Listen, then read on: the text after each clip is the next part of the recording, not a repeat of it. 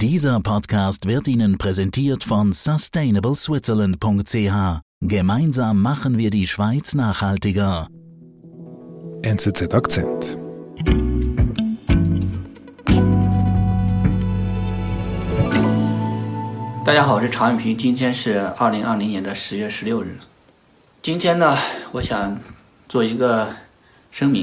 Das ist äh, Chang Wei-ping, den hört man gerade wie er quasi in seine Smartphone-Kamera spricht, wahrscheinlich aus seiner Wohnung. Er ist Anwalt für Menschenrechte und setzt sich in China für die Unterprivilegierten ein.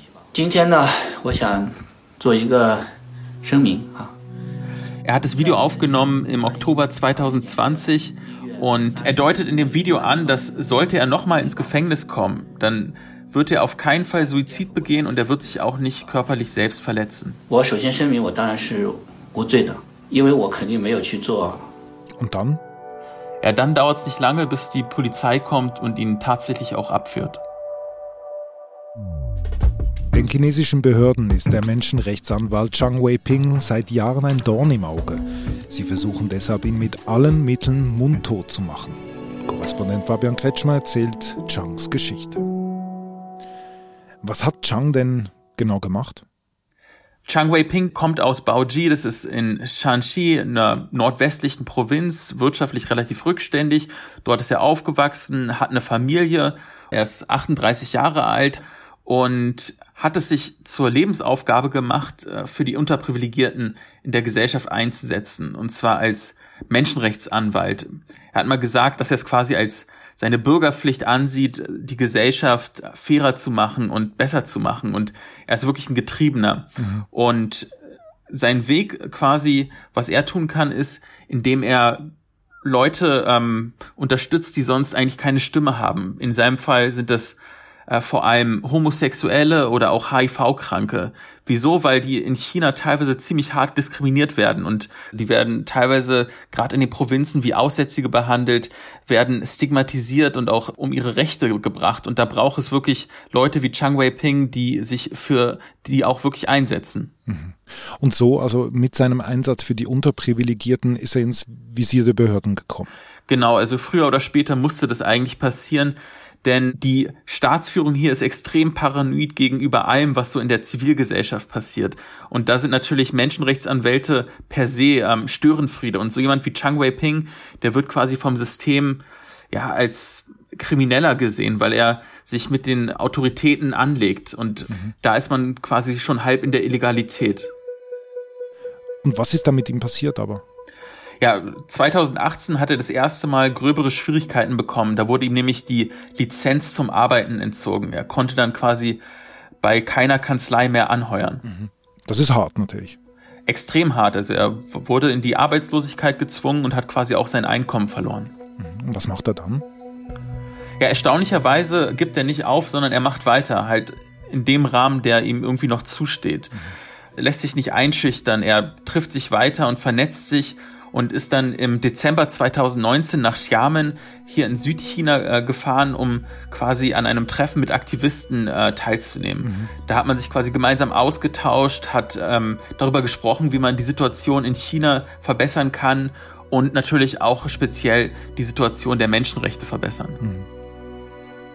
Also mit dem Verlust der Lizenz ist er eher ein, ein Aktivist geworden und weniger ein, ein Anwalt, der prozessiert ja, in diese Rolle wurde er eigentlich getrieben, weil ihm nicht mehr viele Möglichkeiten im legalen Rahmen äh, übergeblieben sind. Man muss dazu wissen, solche Leute wie Chang Wei-ping, die gab es früher vor 15 Jahren noch zuhauf ist übertrieben, aber das war ein Teil der Gesellschaft, die haben auch teilweise vor Gericht Erfolge erzielen können und mhm. Die wurden in einem gewissen Maße geduldet. Aber damit ist spätestens unter Xi Jinping quasi Schluss und die meisten, wie äh, Chang Wei-ping, haben irgendwann ihre Lizenz verloren, wurden eingeschüchtert und manche haben aufgegeben und manche machen weiter. Mhm. Er fährt also an dieses Treffen mit den Aktivisten im Dezember 2019 was passiert danach? Ja, danach passiert, was äh, leider viel zu häufig passiert.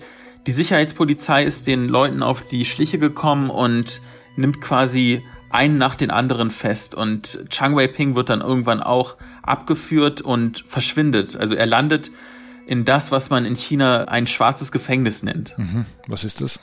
Ja, ein schwarzes Gefängnis nennt man äh, in China illegale Gefängnisse, die es eigentlich in der offiziellen Propaganda gar nicht gibt. Meist sind die sogar in Wohnsiedlungen, also ganz unscheinbar gelegen, äh, mitten in normalen Nachbarschaften. Und dort werden dann die Leute abgeführt. Die sind dort meist mehrere Wochen, manchmal auch Monate, sind dort unter Schlafentzug und werden auch körperlich gefoltert. Das weiß man von Augenzeugen und Überlebenden. Äh, zum Beispiel eine Taktik, die sehr oft angewendet wird, ist der sogenannte Tigerstuhl. Das ist ein ja ein Stahlgerät, wo man sich raufsetzt und dann sowohl die Arme als auch die Beine angekettet werden. Man kann die also nicht mehr bewegen. Das klingt schon relativ heftig, ist aber laut den Erzählungen von Aktivisten, die dort gefoltert wurden, noch viel unangenehmer, als man sich vielleicht vorstellt, weil wenn man sich stundenlang nicht bewegen kann, ist es eine absolute Qual. Und diese Gefängnisse, das ist natürlich sehr sensibel, offiziell gibt es sie nicht.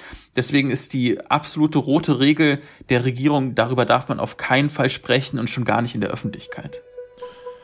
Und Chang hat genau das auch erlebt in so einem schwarzen Gefängnis? Ja, der hat alles davon auch erlebt. Er war mehrere Monate selbst in einem schwarzen Gefängnis.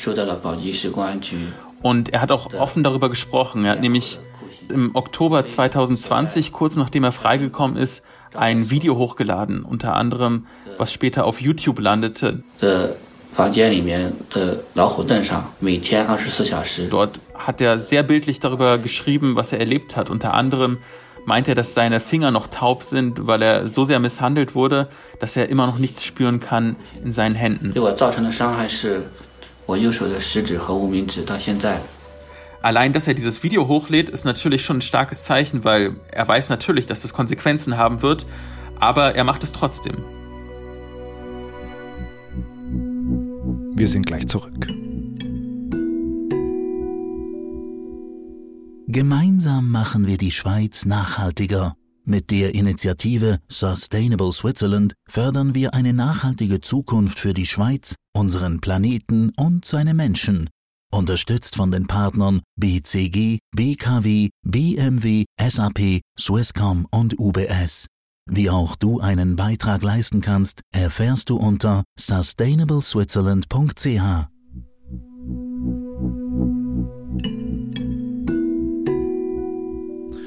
Chang erzählt also in einem Video über diese schreckliche Zeit in einem schwarzen Gefängnis.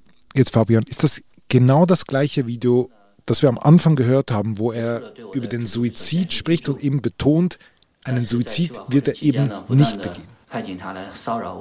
Genau, das ist dasselbe Video und da, jetzt wird wahrscheinlich auch ersichtlich, warum er quasi über einen Suizid spricht, den er nicht begehen will, denn das ist eine typische Sicherheitsvorkehrung. Man lässt seinen Angehörigen, seinen Freunden lässt man wissen, dass quasi, wenn was wirklich Schlimmes passiert, dann waren es die Behörden, dann war das die Sicherheitspolizei. Und zwei Tage später, das war dann am 22. Oktober 2020, steht dann die Sicherheitspolizei vor seiner Haustür und nimmt ihn wieder fest. Und kommt dann wieder in ein schwarzes Gefängnis? Nein, äh, diesmal sitzt er in einem normalen Gefängnis in Untersuchungshaft und zwar schon seit fast zwei Jahren. Und die Anklage lautet auf Untergrabung der Staatsmacht. Das klingt vage, das kann vieles bedeuten und genau wissen wir es nicht, weil vor ein paar Tagen hat der Prozess erst offiziell begonnen und der findet zwar unter großem Interesse von Menschenrechts-NGOs statt, aber komplett unter Ausschluss der Öffentlichkeit. Und der Prozess wird international auf jeden Fall stark beobachtet. Unter anderem hat die Schweizer Botschaft dazu ein Posting abgesetzt auf der chinesischen Online-Plattform Weibo.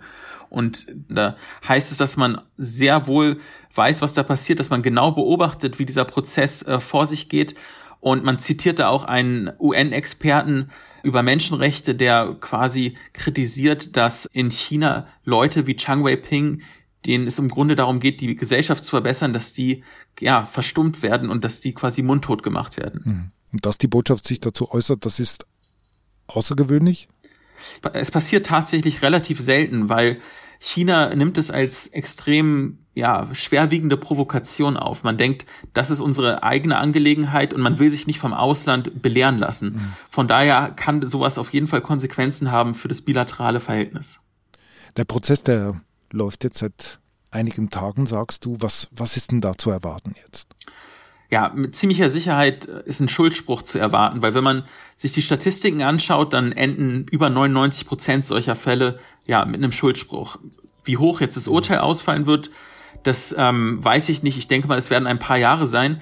Aber ich bin mir ziemlich sicher, dass so jemand wie Chang Wei-ping, der wirklich getrieben ist äh, von seiner Mission und der auch ja bis zu diesem Punkt nicht aufgegeben hat, dass der ja als gebrochener Mann aus dem Gefängnis kommen wird, weil ja, im Grunde seine Lebensaufgabe, seine Identität ihm genommen wurde, weil was er jetzt machen kann, ist im Grunde ja innere Migration, Selbstaufgabe oder vielleicht wirklich auch resignieren. Mhm.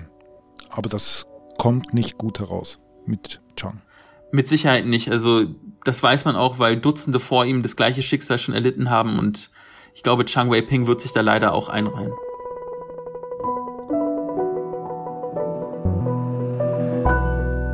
Lieber Fabian, liebe Grüße, vielen Dank. Sehr gerne.